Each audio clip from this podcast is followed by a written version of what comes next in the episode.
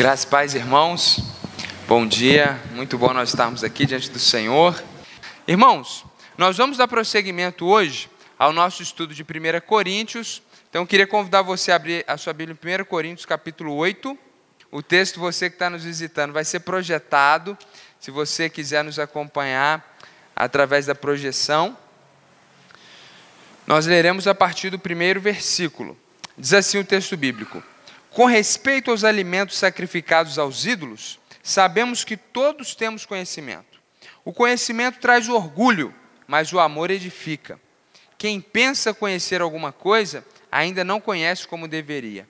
Mas quem ama a Deus, este é conhecido por Deus. Portanto, em relação ao alimento sacrificado aos ídolos, sabemos que o ídolo não significa nada no mundo e que só existe um Deus.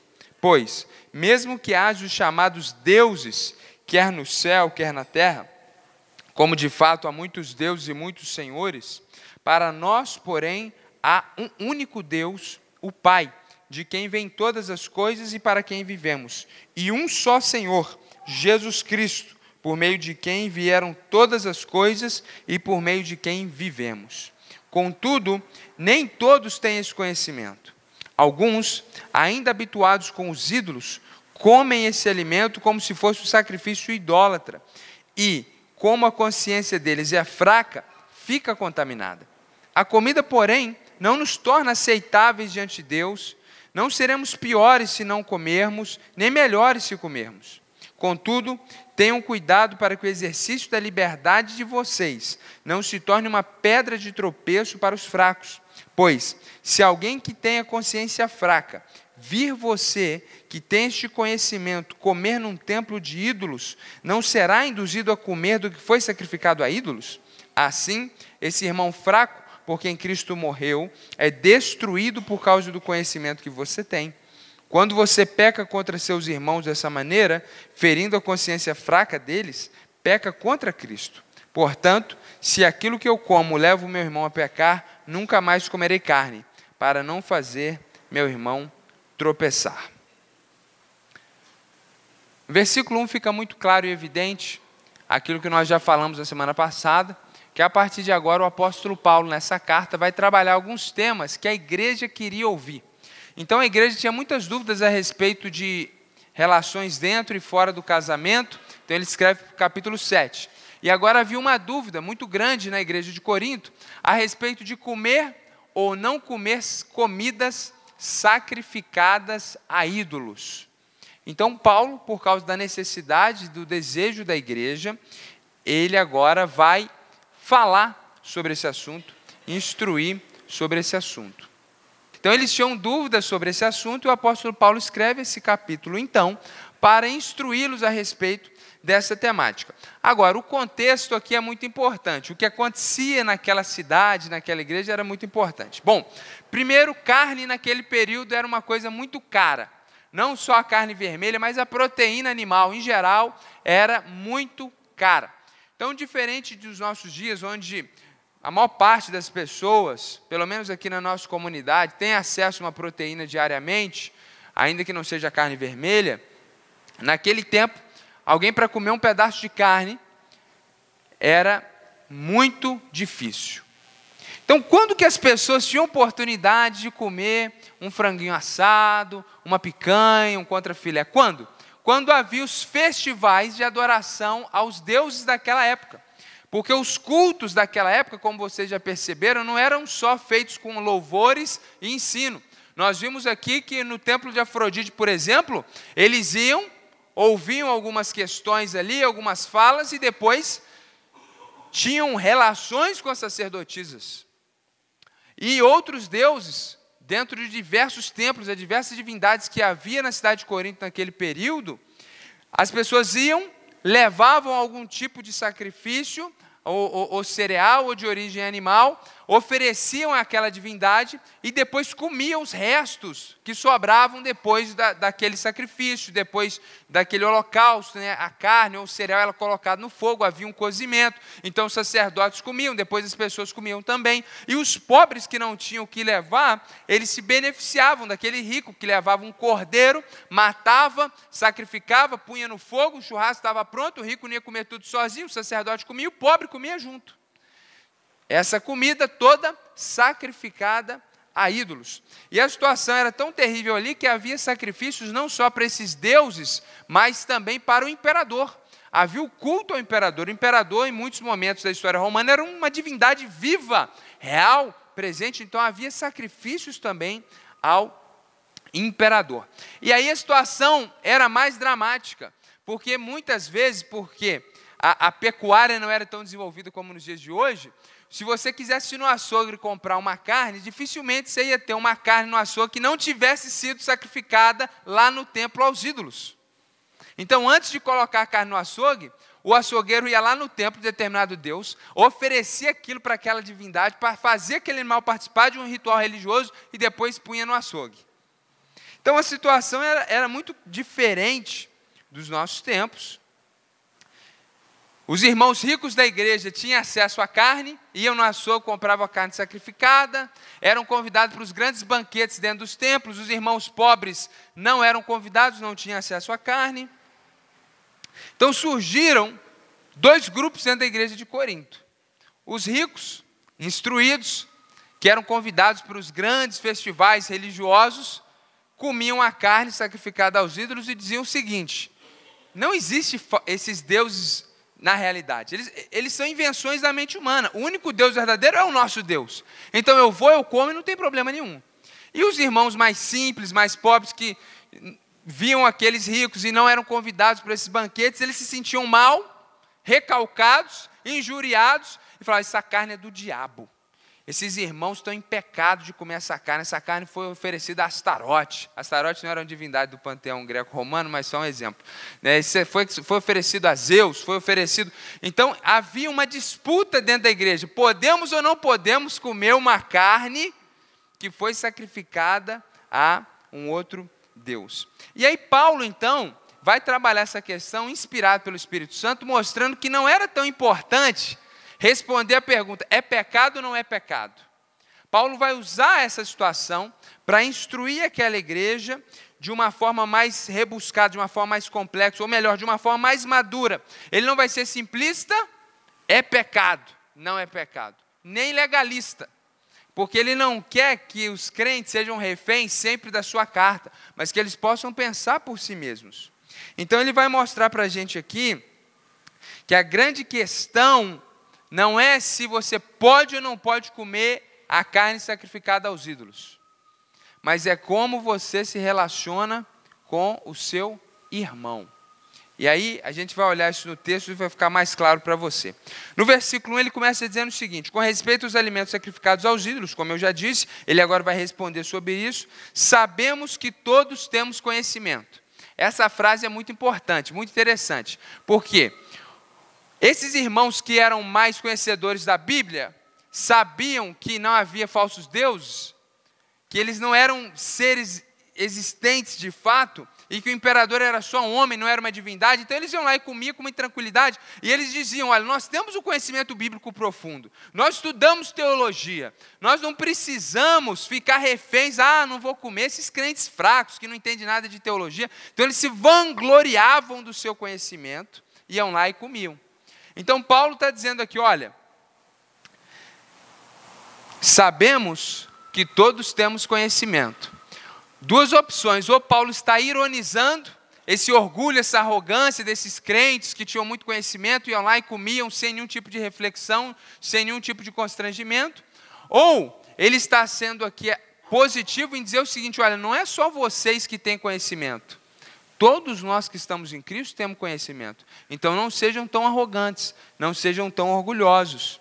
De uma forma ou de outra, ele está aqui combatendo esse espírito desse, da parte da igreja que, se, que dizia entender muito da Bíblia, lá comia carne sacrificada aos ídolos e não se importava com seus irmãos que ficavam escandalizados. Aí ele fala: o conhecimento traz orgulho, mas o amor edifica. Aqui ele começa a dar a, a, a, o tom da resposta que ele vai dar.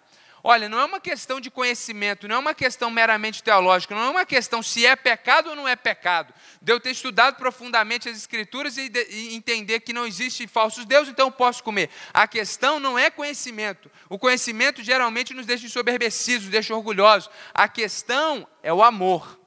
A questão não é só o que você pensa, mas é o que o seu irmão também pensa. Quem pensa conhecer alguma coisa, ainda não conhece como deveria. Ainda Paulo está combatendo esse orgulho daqueles irmãos. Mas quem ama a Deus, este é conhecido por Deus. Portanto, então a gente vê aqui do versículo 1 até o versículo 3, o apóstolo Paulo fazendo essa introdução ao assunto, dizendo que mais importante do que o conhecimento correto a respeito dessa questão é o nosso amor pelo nosso próximo. É a gente aprender a considerar o nosso irmão. Deixa eu adiantar uma coisa aqui para você, que talvez você está pensando, bom, aonde que essa pregação vai chegar? Essa pregação é fundamental para você saber se você deve beber bebida alcoólica ou não, se você deve dançar aquele forró com a sua família ou não. A pregação é a resposta para você, tá? Então não fica desanimado não, mas para a gente bater a lá, a gente tem que colocar ah, os pilares primeiro. Então voltando aqui, depois dessa introdução do versículo 1 até o versículo 4, a partir do versículo do versículo 1 até o versículo 3, a partir do versículo 4, Paulo vai deixar é, é, implícito que aqueles irmãos que entendiam que esses deuses não eram deuses de verdade, eles estavam certos. Então ele vai dizer o seguinte: portanto, em relação ao alimento sacrificado aos ídolos, sabemos que o ídolo não significa nada no mundo e que só existe um Deus. Então, ah, porque essa carne não pode comer porque ela foi oferecida a Zeus. Quem é Zeus? Zeus não existe, só existe um Deus na verdade. Então, não há problema nenhum, ele está dizendo. Pois mesmo que haja, haja os chamados deuses, quer no céu, quer na terra. Porque ele fala quer no céu, quer na terra? Porque no céu ele está falando do panteão greco-romano. E na terra ele está falando do culto ao imperador. Como eu acabei de dizer. Como de fato há muitos deuses e há muitos senhores. Os senhores eram é aqui a referência a esses imperadores que se colocavam na posição da divindade. Para nós, porém, há um único Deus, o Pai, de quem vêm todas as coisas. Ou seja, todo o alimento, ele vem de Deus. Não só o alimento, mas a bebida, tudo que nós temos vem do Senhor. E para quem vivemos? Nós vivemos para o Senhor e um só Senhor Jesus Cristo, por meio de quem vieram todas as coisas, por meio de quem vivemos. Então ele deixa muito claro que Deus o Pai, o Senhor Jesus Cristo, ele é o autor da vida, ele é o Senhor de todas as coisas, é ele que fez os animais. Portanto, está implícito aqui no texto. Você não deve ficar preocupado com o que você come, com o que você bebe, como se isso fosse contaminar você. Porque o que contamina o homem, Jesus já disse, não é o que ele ingere, mas é o que sai dele. Que vem das profundezas do nosso coração pecaminoso. E aí, do versículo 7 até o versículo 4, ele vai agora voltar os seus olhos para aquele grupo de irmãos que acha que é pecado comer comida sacrificada aos ídolos e vai mostrar que eles não estão muito certos não. Que o que é correto é o que ele acabou de dizer do versículo 4 ao versículo 6. Olha o que ele vai dizer no versículo 7. Contudo, nem todos têm esse conhecimento. Que ele acabou de dizer que o ídolo não é nada, coma em paz. Alguns ainda habituado com os ídolos, come esse alimento como se fosse um sacrifício idólatra. Mas tem algumas pessoas que acreditam nisso. Acreditam que aquilo ali é real e que foi realmente sacrificada aquela entidade. Então é justamente isso que ele está dizendo. É isso que os irmãos pensavam, que eles iam se contaminar com aquela comida. Aí ele vai dizer, versículo 8: A comida, porém, irmãos, não nos torna aceitáveis diante de Deus nem inaceitáveis, está implícito. E ele deixa agora explícito: não seremos piores se não comermos, nem melhores se comermos. Ele está falando, isso é uma questão muito pequena, isso é uma questão periférica. Agora, qual que é a conclusão então que nós temos aqui?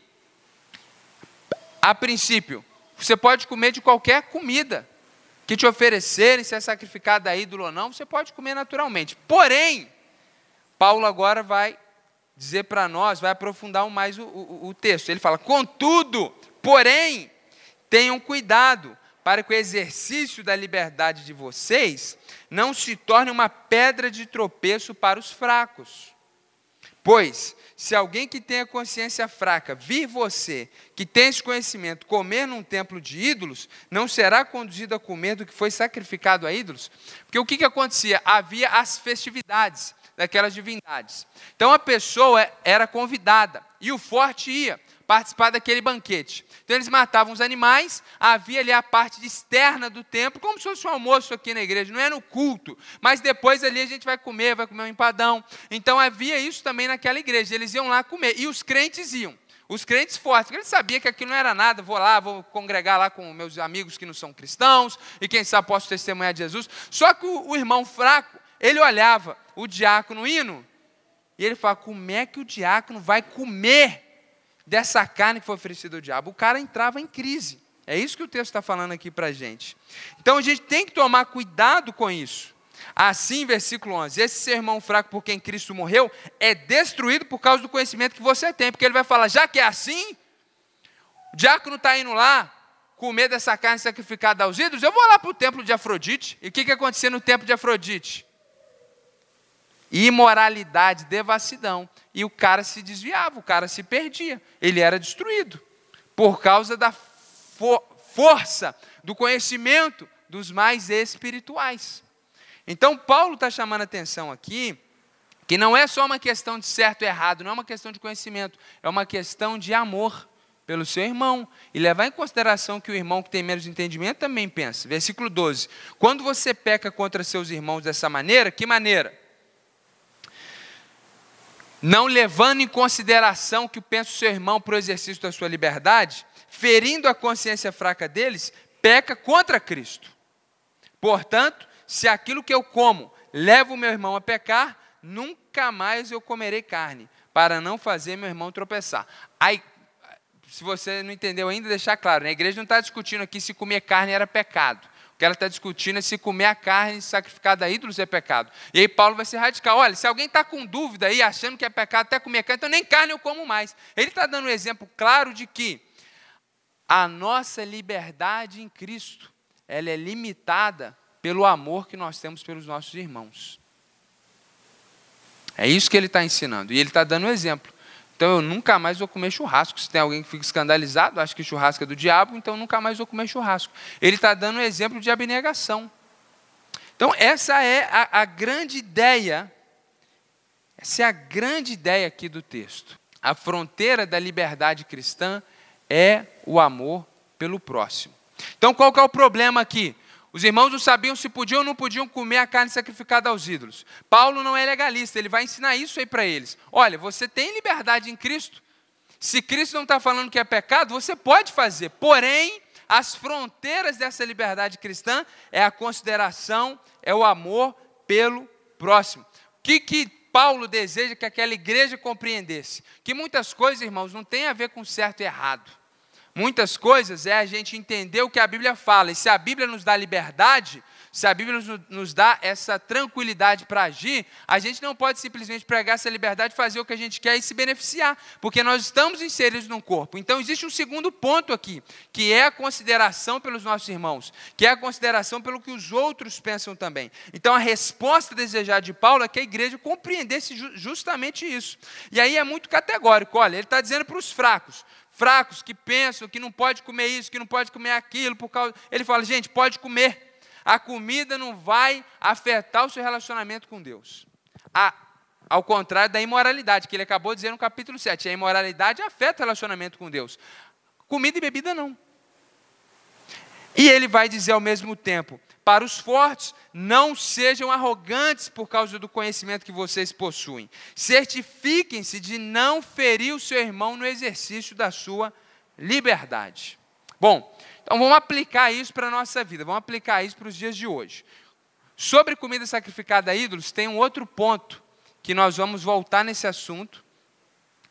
No capítulo 10, Paulo volta no assunto, então no capítulo 10 eu vou responder exatamente para vocês. Se você está diante de alguém que ofereceu isso a uma entidade de outra religião, sobretudo de matriz africana, se você deve ou não deve comer, capítulo 10 ele volta no assunto. Então guarda que a pregação nesse ponto ainda não acabou. Mas eu vou aplicar isso aqui a outras questões, começando com a bebida alcoólica. Eu já disse aqui uma vez num parente de uma pregação que beber o álcool em si não é pecado. Aí alguns irmãos ficaram felizes. Só que aí eu abri um outro parênteses, uma outra pregação, dizendo que a gente precisava levar em conta os nossos irmãos, não simplesmente comprar um vinho e beber depois do almoço, ou antes, né, que diz que para fazer bem para o coração tem que ser meia hora antes.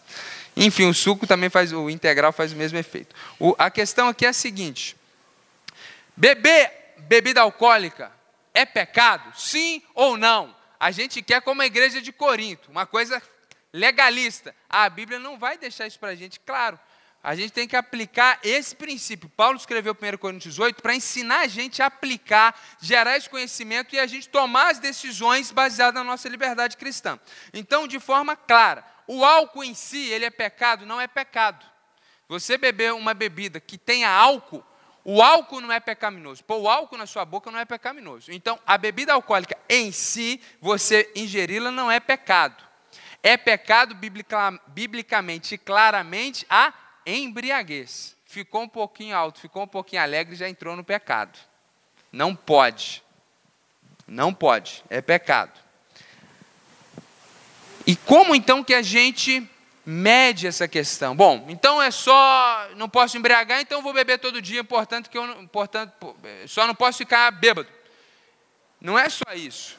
É o que o texto está falando, da fronteira da liberdade cristã, e aqui há uma liberdade cristã. Qual que é a liberdade em Cristo aqui? Você pode beber bebida alcoólica, contanto que você não se embriague. Mas qual que é a fronteira? Qual que é o limite? É o amor pelo seu próximo. Então, a gente tem que levar em consideração que alguns irmãos, eles são viciados em álcool. E por que, que eu digo que são? Porque aquela pessoa que bebe todo dia resolve parar e para, ele não é viciado. Eu já lidei com pessoas viciadas, talvez você já tenha lidado também. Eu, eu conheci um irmão num outro contexto eclesiástico onde eu servi, em uma outra igreja, que ele era viciado. Então, cada dia que ele não bebia, era uma vitória, na verdade. Né? Ele tinha uma luta diária. Ele era crente, ele era um homem de Deus. Mas ele tinha um problema. Ele bebeu durante 30 anos da vida dele, se embriagando todos os dias. Ele tinha sequelas físicas. Então, eu não posso, na minha liberdade cristã, chamar esse irmão para almoçar na minha casa e, porque eu sou livre em Cristo Jesus, abrir um vinho da melhor qualidade. Eu estou prejudicando o meu irmão. Então, isso é uma questão que a gente precisa levar em conta. Outra questão que você tem que levar em conta é que alguns irmãos mais simples, eles têm certeza que é pecado. Eles até olham para a Bíblia e falam que o vinho da Bíblia não tinha álcool, que é uma doideira. Né? Porque se o vinho da, da Bíblia não tinha álcool, como é que Noé ficou bêbado, gente? 1 Coríntios 11, era com vinho a ceia. Ah, mas aquele vinho não tinha álcool. Mas como é que o texto de Coríntios 11 diz que o irmão ficava bêbado na ceia? Já, é mistério, irmão. Ficar bêbado com suco de uva é profundo. Então é claro que o Novo Testamento, quando fala vinho, é vinho, tem álcool a dosagem de álcool é diferenciada, não é porque a uva era diferente, é porque eles colocavam muita água, porque não tinha produção de, de, vinho como se tem hoje. Então eles punham bastante água, por isso que Jesus, quando ele multiplica o vinho, o cara fala: olha, geralmente nas festas, as pessoas deixam o melhor vinho no início. O que é o melhor vinho? É o vinho sem água. Pô, cara aí é rico, que casamento. Depois que o pessoal já estava um pouquinho alto, ele servia aquele vinho que era mais um suquinho, né? 80% de água e 20% de vinho. Como Jesus multiplicou o vinho que tinha álcool, eles ficaram impactados. Caramba, no final, na hora que está todo mundo bêbado, que vem aquele vinho aguado, cara, o vinho do cara é o melhor. Então, irmãos, a gente tem que pensar que algumas pessoas acham que é pecado, juram que é pecado e matam e morrem por isso. Então eu não posso simplesmente, ah, esses irmãos fracos ficam achando que beber é pecado, e eu vou beber mesmo, de forma nenhuma. Se você tem alguém na igreja que, não, pastor, eu, eu ouvi o que o senhor falou aí, ó, oh, mas para mim é pecado. Tá bom, gente tem que respeitar esse irmão. Tem que respeitar ele. A gente tem que ter consideração pelas pessoas que estão tá do nosso lado.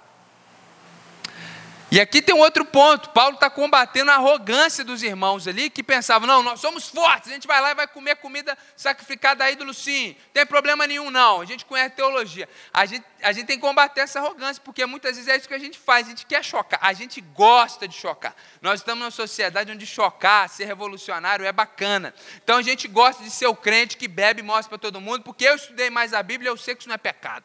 Então a gente faz questão de mostrar isso para as pessoas. E isso também é um equívoco, é errado.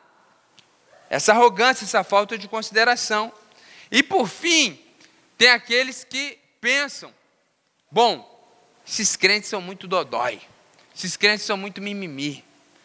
Eu não posso fazer nada se ele é fraco. Jesus me dá liberdade, então eu vou para cima. A fronteira da sua liberdade é o amor pelo próximo. Então, resumindo, o álcool em si não é pecaminoso, a embriaguez é pecaminosa. Mas a questão não se resume a isso. Você tem que levar em consideração o seu irmão. Na forma, de forma bem prática, se você tem o hábito de tomar uma bebida alcoólica, não faça isso na frente de qualquer pessoa. Faça isso dentro da sua casa. Né? Se você convida um irmão da igreja, não vai lá abrir uma bebida alcoólica para chocar o irmão, para gerar uma contenda. Se você já conhece, já é amigo, você pode perguntar o que você pensa dessa questão que o pastor pregou. Não, eu acho que não tem nada a ver. Não. Ele vai na sua casa, você pode talvez ali beber algo com ele, em Cristo, com amor, com respeito. Agora, às vezes você vai chamar alguém na sua casa ali que não pensa dessa forma, que não tem essa perspectiva, você vai, você vai fazer o cara pecar, a pessoa vai ficar escandalizada. Não pode. Então, de forma prática, irmãos, tenham cuidado com isso. Então, assim, a, a, a, grande esperança né, dos meus amigos que não são cristãos é me ver pondo um golinho na boca. Eu não posso estar com eles, sou gigante, meu apelido é gigante, o gigante aqui. Nem um pouquinho pode, não, gigante, lá na sua igreja eles não deixam, não.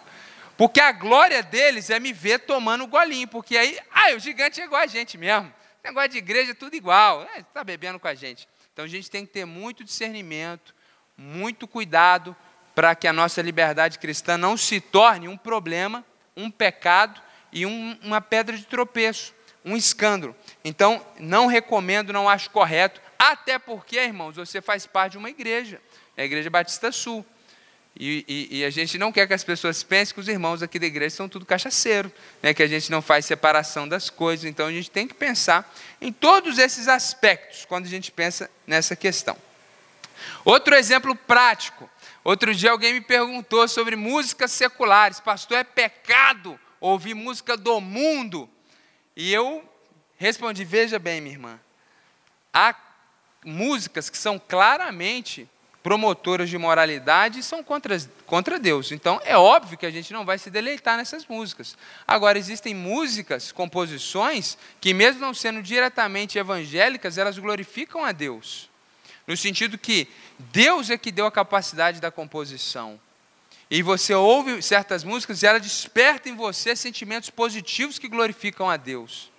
Porque nem toda música evangélica é santa. Tem muitas músicas evangélicas que a gente não deveria ouvir, porque elas são do diabo. Elas atrapalham a gente a compreender quem Jesus é, quem Deus é, e entronizam o ser humano. Então a questão não é se a música é evangélica ou não é evangélica, se a música é do mundo ou se a música é do céu.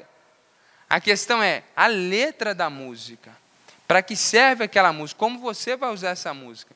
Então, até diz para aquela pessoa: é muito sério. Você fala, não, a música do mundo é pecado. Você nunca mais vai poder assistir um filme, porque o filme está cheio de músicas que não são cristãs. Você nunca mais vai poder ir na academia, porque lá só toca música secular.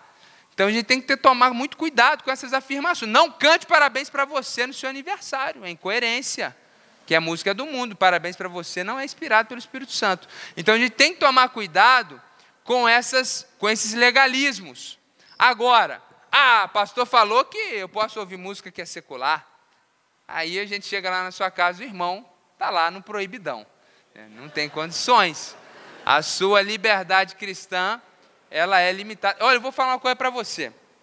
Eu fui num projeto missionário quando eu tinha 16 anos de idade em Belém do Pará eu era de uma igreja legalista. Eles estavam para gente se você. Ah, cara, ah, não é brincadeira, até o parabéns para você era questionado. Que é uma música pagã, que não podia. Era um, ah, eu vim desse contexto, e coitado de mim na época, fui lá, entrei no carro de um pastor. o pastor me solta um. Eu falei, esse pastor não é de Deus. Esse pastor, cara, eu fico quase que eu desvio, gente. Por causa que com 16 anos, acreditando que essas músicas eram tudo diabo, o pastor estava ouvindo, eu fiquei em crise total. E aí o menino de 16 anos, legalista, ele não sabe fazer diferença de um Djavan para o funk que ele ouvia antes de ser de Jesus. Então, mais uma vez, cuidado com a liberdade cristã.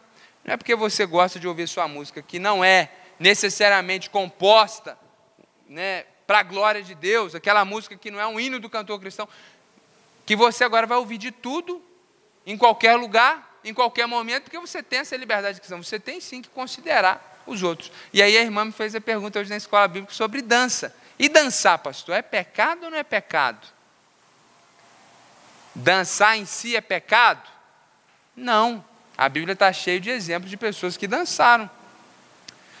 Com certeza, naquele casamento que Jesus estava, havia dança. E a música, a dança não era profética nem no espírito, como foi a de Davi. Era dança cultural. Então há liberdade cristã para a gente dançar, para a gente ouvir uma música que não é evangélica, para a gente é, é, é, comer e beber. Agora, cuidado com o amor pelo seu próximo. Porque tem gente que acha que dançar a pessoa tem certeza que é pecado. Então você não vai dançar na frente dessa pessoa, você não precisa disso. Porque lá no céu, isso é tão pequeno, por que, que você vai? Ah, eu danço mesmo, estou nem aí. Então, temos que tomar muito cuidado com isso. Por isso, nós, pastores, somos os que mais sofremos. Porque nós temos liberdade, mas a gente não pode dar vazão nenhuma dessas liberdades. Porque se a gente bobear, já tem gente saindo da igreja. Então, às vezes, no supermercado, a gente passa até longe da, da, da do corredor da bebida alcoólica. Senão, a pessoa já acha. O pastor estava ali olhando aquele vinho, né, pastor? Uma vez a gente saiu, um grupo de irmãos, e aí, numa pizzaria, e aí era um rodízio, e aí veio ali um frango no chope. Aí a gente, algumas pessoas pegaram, eu comi o frango no chope. Aí uma irmã seriamente perguntou: o irmão, esse frango tem chope? Irmãos, ela, ela, eu vi assim no semblante dela que ela estava decepcionada. Tipo assim, cara, o pastor traiu Jesus. Ele comeu frango no chope. Então, assim, eu não podia, minha irmã, deixa de ser boba, irmão. Pelo amor de Deus, esse, esse álcool aqui já evaporou. Vai, vira crente maduro. Não, aí você tem que lembrar do amor. Então, irmã, era no chope o frango? É. Pois é, né? Eu ouvi dizer que evapora, né? Será que evapora? O que vocês acham? É, evapora, pastor, não fica tranquilo. É. Quer dizer, isso é o amor pelo próximo, irmãos. É o amor pelo próximo, a gente tem que lidar com isso. Então, a fronteira da liberdade cristã é o amor pelo próximo. Aplique isso a essas questões que eu coloquei e outras questões mais na sua vida que você vai pensar: é pecado ou não é pecado? Aí você olha para a Bíblia. A Bíblia não falou que é pecado, lembre disso aqui. Vou dar outro exemplo, não estava no script, mas vou dar outro exemplo. Tatuagem, biblicamente é pecado? Está escrito na Bíblia que tatuagem é pecado? Não. Só tem um texto que fala no Antigo Testamento que a gente não deve fazer incisão no corpo, ou seja, tatuagem em memória dos mortos. Então, se você ficar tatuando aqui, gente que já morreu, o nome, porque achando que aquilo ali vai trazer um vínculo com aquela pessoa, isso é pecado. É o que eles acreditavam lá nas religiões pagãs do Antigo Testamento. Eles acreditavam que pôr a marca ali por aquele ente querido que morreu ia trazer o espírito daquela pessoa. Então, isso é pecaminoso. Agora, você tatuar qualquer coisa no braço, não é pecado. Então, eu vou fechar o braço. De maneira nenhuma, irmãos. E o amor pelo próximo. E o seu pai, que é de outra geração, que vai se sentir desonrado se você fizer isso. Você tem pessoas que vão ficar entristecidas porque eles pensam diferente, porque têm outros costumes. Então não é porque eu tenho liberdade em Cristo que eu vou tatuar até a testa. Então, aplique isso, aprenda isso. Não é só uma questão de certo ou errado, é uma questão de consideração pelo seu irmão. Pensar no que o outro pensa e fazer de tudo para que a igreja cresça unida e para que você não fira ninguém. E sim, o que Paulo está dizendo é que muitas vezes a gente deve abrir mão da nossa liberdade para não ferir a consciência do outro irmão, ainda que a consciência do outro irmão seja fraca. Olha como é que o evangelho é complicado, é só para quem realmente foi regenerado, é uma coisa de Deus mesmo. Por quê? A pessoa tem a consciência mais fraca. Na ótica do mundo, o problema é dela. Vou fazer o que é certo. Na ótica de Deus, não. Ela tem consciência mais fraca. O que a gente tem que fazer? Paciência e levar isso em conta. É muito difícil ser crente. Mas nós somos salvos para isso. E por que, que a gente pode abrir mão da nossa liberdade levando em consideração outro? Porque lá no céu, irmãos, não tem vinho, não tem tatuagem, não tem forrozinho família. De forma que tudo isso que você vai abrir mão agora não é determinante para a sua eternidade. Né? Guarda isso no seu coração. Não é só ser livre, não é só ter liberdade. É levar em consideração essa pessoa que está do seu lado aí. Olha do seu lado aí. Pode olhar. A pessoa não pensa igual você. A pessoa vem de outra geração. Né? A pessoa vem de um contexto mais legalista, uma igreja mais pentecostal. Que álcool é do Satanás, com certeza. Tem que considerar esse irmão aí, não é passar por cima dele, não. Amém, gente? Senhor, muito obrigado por esse dia. Muito obrigado por essa manhã, por essa oportunidade de a gente estudar a tua palavra aqui nas classes e agora louvarmos, glorificarmos e ouvirmos a tua palavra. Nos ensina a viver a nossa liberdade cristã, levando em consideração o nosso próximo. Nós não queremos passar por cima dos nossos irmãos, por cima das perspectivas diferentes das nossas. Pelo contrário, queremos ser crentes maduros, que amam e estão preocupados com a edificação do próximo e que leve em consideração o que os outros irmãos pensam. Nós possamos ser uma igreja madura, que sabe as suas liberdades em Cristo Jesus, mas ao mesmo tempo uma igreja que é amorosa e respeita o que os outros pensam, o que as outras gerações pensam, de forma que a gente possa se negar para o bem do nosso irmão. Em nome de Jesus que nós oramos. Amém.